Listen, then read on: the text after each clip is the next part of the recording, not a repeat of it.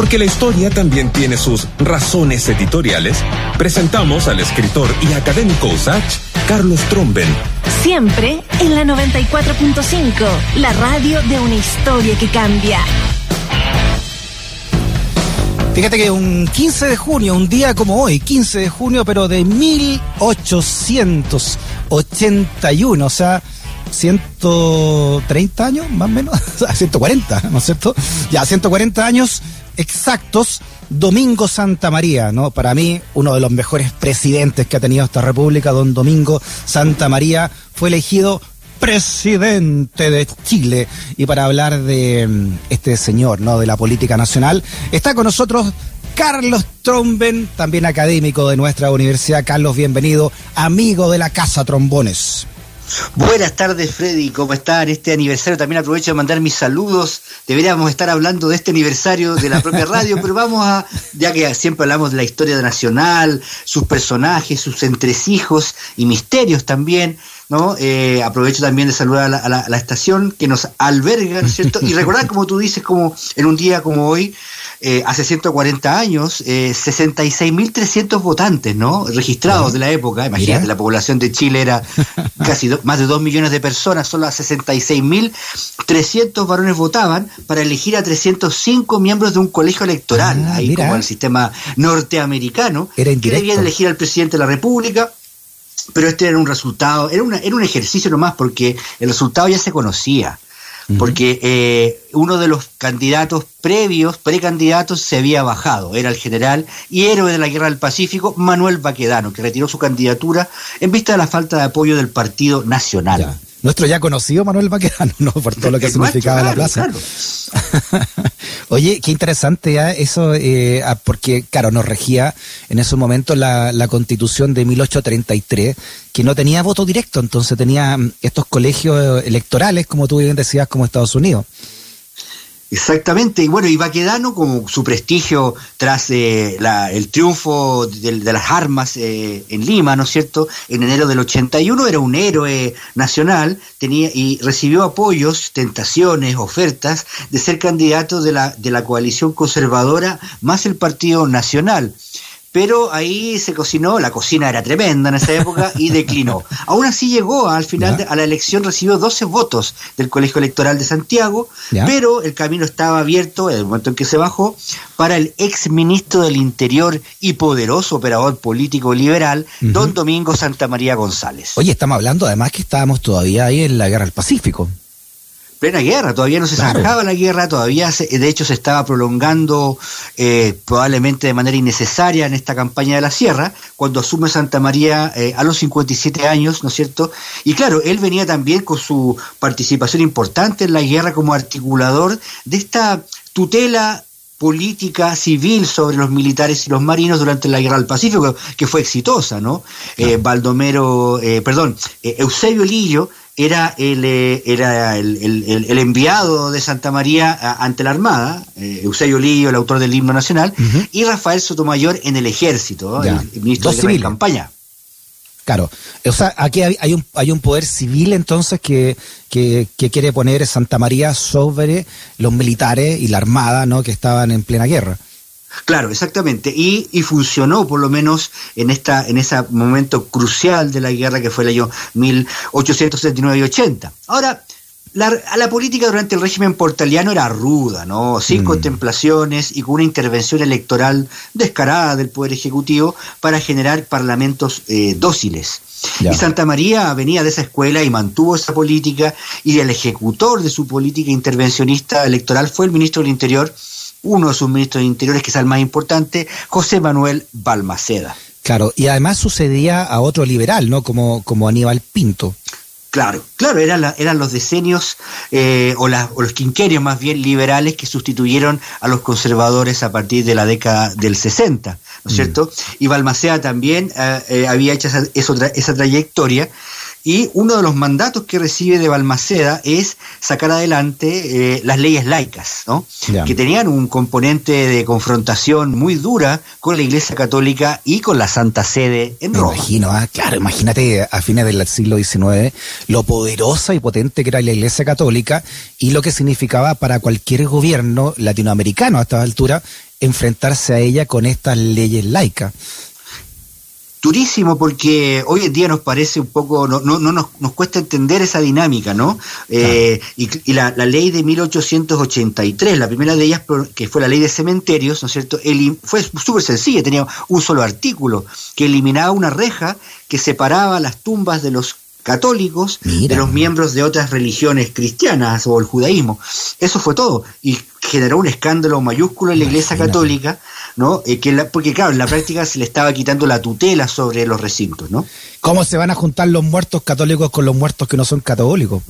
Era inaceptable en la época, ¿no? Ahora, claro, más, más dura aún fue la pelea por el matrimonio y el registro civil, ¿no? Más, más dura todavía, porque claro, que el rito católico, eh, que es un sacramento, perdiera su carácter de contrato civil reconocido por el Estado, fue demasiado fuerte para un sector de la sociedad muy tradicional, como por ejemplo la élite conservadora, ¿no? que vio, vio directamente en Santa María y en su ministro Balbacea al anticristo. Oye, claro, y, y, sabéis que no hemos avanzado Esto pasó hace 140 años, cómo se, peleó, se tuvo que pelear para que el Estado asumiera el matrimonio como un contrato civil. Imagínate lo que se sigue peleando ahora para que exista el matrimonio de igualitario, ¿no?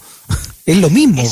Es, es, muy parecido. Es, ahora que tú lo sacas a corazón, yo no lo había pensado, pero tienes toda la razón. Se esgrimen razones biológicas, mm, eh, majaderas, ¿no es cierto? O de, o de tradiciones, cuando precisamente la historia humana es la de la evolución, ¿no? Y bueno, y Santa María tenía palabras muy duras que quedaron registradas en cartas ah, privadas. a ver, ¿tenía alguna por ahí? Sí, hablaba de los beatos y los pechoños, tenía, tenía un, un, lenguaje muy, muy, muy casurro el hombre, ¿no?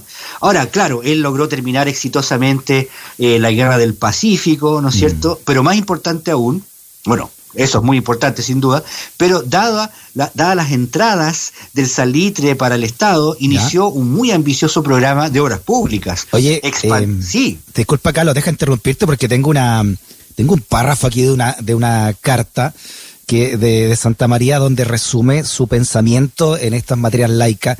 Dice, he combatido a la iglesia y más que a la iglesia, a la secta conservadora, porque ella representa en Chile lo mismo que el partido de los beatos y pechoños, la rémora más considerable para el progreso moral del país. Yo encuentro que eso debería estar, en, debería estar en todos los, en todos los frisos de la, de, la, de los edificios públicos. No, el tipo era duro, expulsó al nuncio apostólico del país, lo levantó de vuelta a Roma. No, si era, era, era, era subido, ¿no es cierto? Era, era, era combativo el hombre, ¿no? Y, y, eso tenía por una parte muy crispada la sociedad de la época, pero por otra parte también estaba creando y expandiendo la red de ferrocarriles, los hospitales y escuelas públicas, ¿no es cierto? Modernizó la ley de presupuestos y, y, los procedimientos que hoy de lo que hoy conocemos como mm. Ministerio de Hacienda, o sea, realmente una obra modernizadora muy relevante. O sea, capitalizó el éxito de la Guerra del Pacífico también. Claro, claro, de todas maneras. Ahora, claro, como lo mencionábamos recién, también el hombre tenía sus contradicciones por la época, por el mundo en el que vivió, ¿no es cierto? Entonces, por, ejemplo, una contradicción muy potente es que él eh, terminó con el, el, voto censitario, ¿no es cierto? Ese que mm. solamente concebía 66 mil electores en todo Chile, expandió el derecho a sufragio a todos los varones mayores de 25 años que supieran leer y escribir. Entonces, eso también representó una expansión importante de la democracia pero al mismo tiempo mantuvo y en algunos casos incluso profundizó la intervención electoral del Ejecutivo en desmedro de la oposición, en este caso el Partido Conservador. Claro, además eran épocas donde se jugaba mucho, ¿no? Si, si, no, si el que seguía no era de tu idea, quedaba todo truncado en una época de, de cambios profundos, como está haciendo acá Santa María, con, con leyes laicas que hoy nos parecen tan eh, evidentes, y nos reímos incluso, ¿no? Como, como se van a reír 100 años después de nosotras, de nuestra sociedad, las chilenas y chilenos que digan, oye, mira, el 2021 se estaba peleando el matrimonio igualitario, imagínate que son, como son de, como eran de conservadores, ¿no? No, los argumentos de hoy, tal como tú dices, van a ser el hazme reír de las futuras generaciones, tal como en aquella época, dado que la Iglesia Católica, em, eh, en, en, función de lo que había pasado con la ley de cementerios, declaró que todos los cementerios del país eran inaceptables para los católicos, ¿no? Mm. Obligando a laicizar los cementerios. Pero eso fue, y a su vez Santa María reaccionó eh, prohibiendo los entierros en, en, los templos y en las iglesias, los declaró ah, ilegales. Solamente se podía, por motivos sanitarios, se podían enterrar las personas en los cementerios. Y entonces un, un, diputado muy importante del Partido Conservador, eh, Walker, Walker Martínez, ¿no es cierto? Eh, dijo que el, el, gobierno de Santa María le había declarado la guerra a los muertos. Oye, se, adelantó a Tolkien ¿ah? y a todo ¿ah? con eso. Oye, ahora claro, e, es interesante también lo que tú dices em, para entenderlo en perspectiva. Eh, aquí estamos hablando de liberales, eh, casi siempre anticlericales, y de conservadores o pelucones, casi siempre clericales, pero ambos grupos, eh, desde sus respectivas veredas, pertenecían finalmente a la élite y eran defensores de la élite, ¿no? Totalmente, los mismos apellidos, venían del mismo mundo, se conocían, eran peleas intra-elite por cuestiones doctrinarias como las que señala. Entre el liberalismo agnóstico eh, y ateo, derechamente, y, el conservadurismo clerical, estaba el Partido Nacional, que era un partido conservador pero laicizante. ¿no? Claro. Eh, entre medio de ambos. Y, incluso más clerical estaba el Partido Radical, o sea, más anticlerical, perdón. Claro. Estaba el Partido Radical que era más pequeño, todavía no era el gran Partido Radical del siglo XX, eh, donde estaba un personaje muy importante y, partidario de Santa María, que era José Francisco Vergara, ¿no? que también fue ministro de guerra en campaña durante la guerra del Pacífico, un millonario, viñamarino, ¿no es cierto?, de mucha ascendente sobre el mm. radicalismo de, partido de la época. Claro, generalmente eh, la clase alta eh, relacionada con la masonería chilena, ¿no? Que, y versus la clase alta relacionada con la Iglesia Católica.